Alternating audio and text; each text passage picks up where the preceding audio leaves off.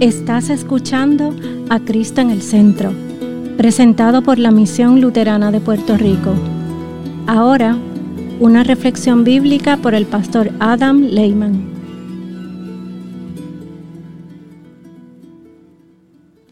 A reading from John chapter 6, verses 1 through 15. After this, Jesus went away to the other side of the Sea of Galilee, which is the Sea of Tiberias.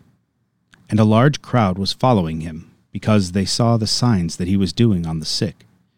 Jesus went up on the mountain, and there he sat down with his disciples. Now the Passover, the feast of the Jews, was at hand. Lifting up his eyes then, and seeing that a large crowd was coming toward them, Jesus said to Philip, Where are we to buy bread so that these people may eat? He said this to test him, for he himself knew what he would do. Philip answered him, Two hundred denarii worth of bread would not be enough for each of them to get a little. One of his disciples, Andrew, Simon Peter's brother, said to him, There is a boy here who has five barley loaves and two fish, but what are they for so many? Jesus said, Have the people sit down. Now, there was much grass in the place. So the men sat down, about five thousand in number. Jesus then took the loaves, and when he had given thanks, he distributed them to those who were seated, so also the fish, as much as they wanted. And when they had eaten their fill, he told his disciples, Gather up the leftover fragments, that nothing may be lost. So they gathered them up and filled twelve baskets with fragments from the five barley loaves left by those who had eaten. When the people saw the sign that he had done, they said, This is indeed the prophet who is to come into the world. Perceiving then that they were about to come and take him by force to make him king, Jesus withdrew again to the mountain by himself.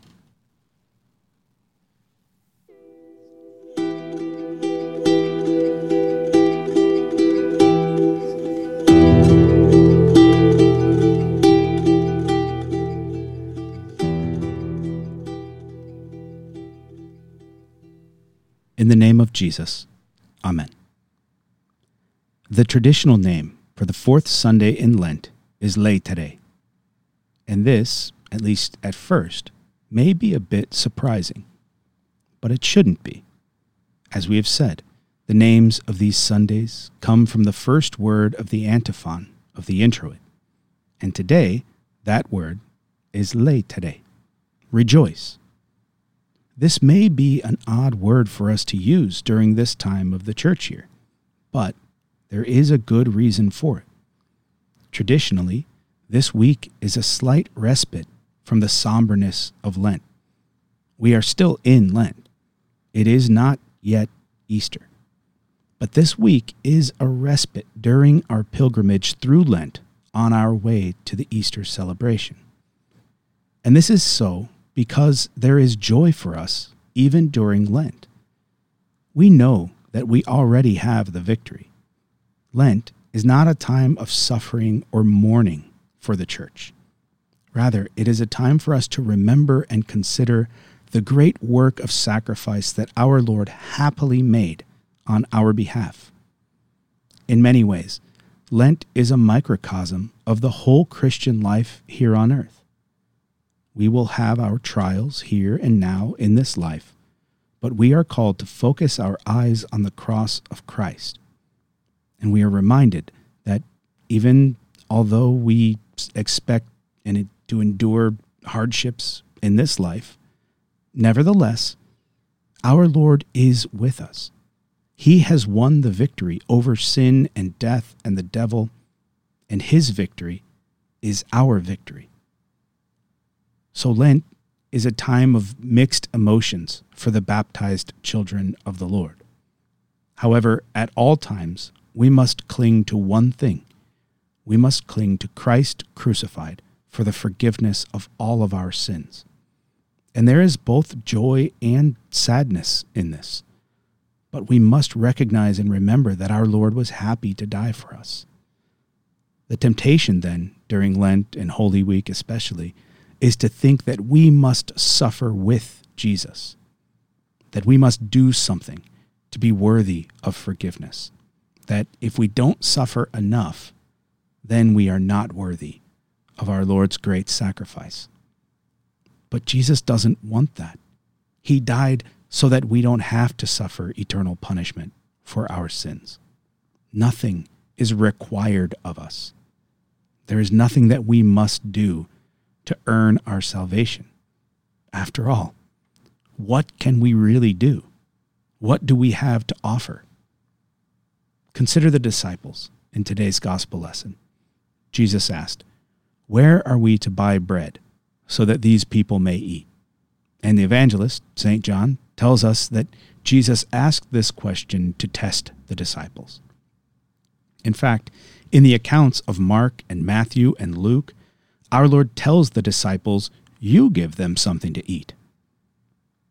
So, what is the answer to Jesus' question? How should the disciples have responded? Well, they said, 200 denarii worth of bread would not be enough for each of them to get a little. And they said, There is a boy here who has five barley loaves and two fish, but what are they for so many? They looked to money. They looked to their resources that they had amongst them at the time. They reacted in a way similar to the way that we react when we face a problem. We look to money. We turn to the things that we have. Like the disciples, we act as if we are not in the presence of the Lord. We act as if we have the power and the ability to provide the solution on our own. When the disciples should have said, Lord, we know that you are going to provide for everyone's needs. Our Lord knows our needs, and He provides for us, just as He provided for the Israelites wandering in the wilderness, and just as He provided for the 5,000 in today's gospel lesson. He also gives us our daily bread. He gives us our daily bread and so much more. Not only does He provide for our temporal needs of food clothing, housing, and all the things that we need to, sus- to sustain this body and life. But He also provides what we need the most. Most importantly, He provides for our spiritual needs by giving Himself for us as the sacrifice for our sins, His life for ours. And He was happy to do so. And what is more, our Lord has given us the Holy Spirit and the gift of faith in holy baptism.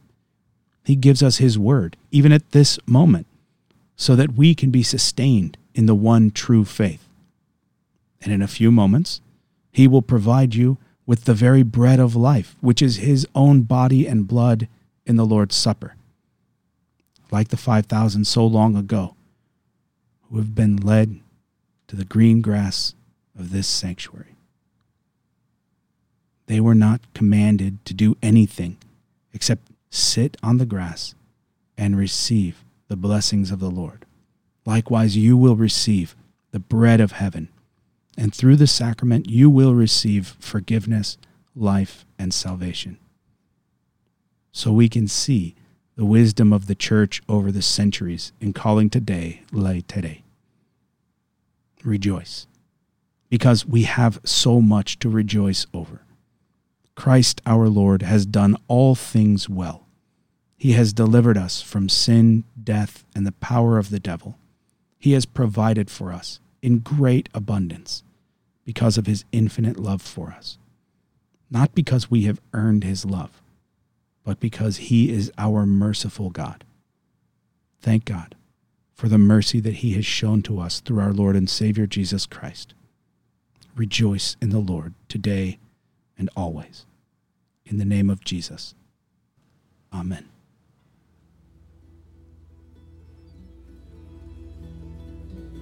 Esta ha sido una presentación de la Misión Luterana de Puerto Rico, a Ministry of the Lutheran Church, Missouri Synod. Para conocer más, visítanos en www.cristoenelcentro.com.